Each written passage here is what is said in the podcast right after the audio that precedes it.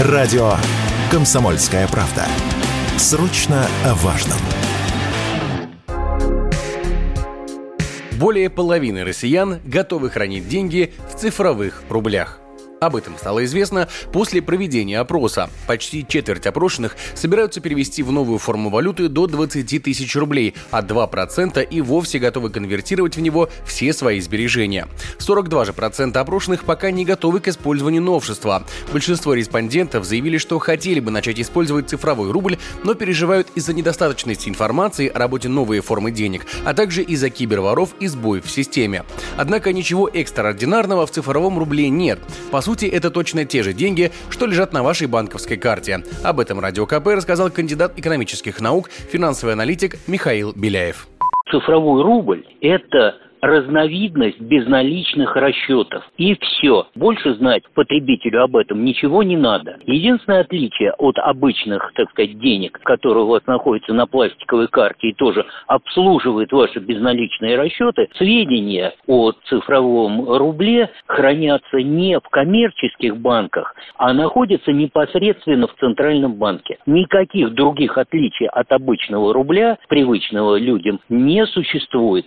В июле Госдума приняла закон о внедрении цифрового рубля, а с 15 августа банки начали тестирование реальных операций с третьей формой национальной валюты. Главная задача пилотного проекта – убедиться, что гражданам будет понятно и удобно пользоваться этим инструментом.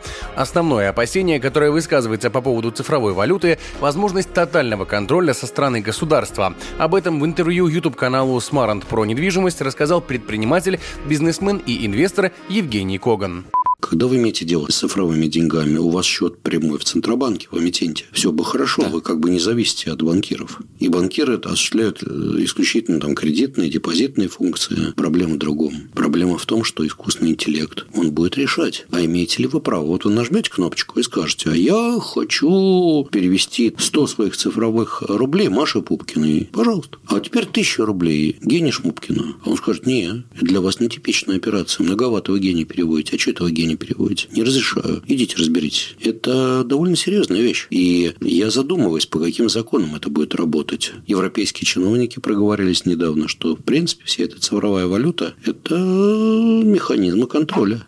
Однако, по мнению Михаила Беляева, рисков, связанных с цифровым рублем, наоборот, гораздо меньше, нежели с обычной валютой, а контролировать могут и обычные переводы в обычных рублях рисков как раз должно быть меньше, потому что это каналы более защищенные, каналы более э, продвинутые. Ходят какие-то размышления насчет того, что это тотальный контроль или не тотальный контроль. Но не хочу никого расстраивать, что и современные деньги, которые находятся на пластиковых картах, вполне при желании точно так же можно контролировать. Обменного курса между цифровыми рублями и обычными рублями не существует и быть не может. Добывать это с помощью майнинга, как вот биткоин или эфириум, тут речи нет об этом, никакого майнинга здесь не будет. Это просто тот же самый рубль, только обслуживается определенными цифровыми технологиями.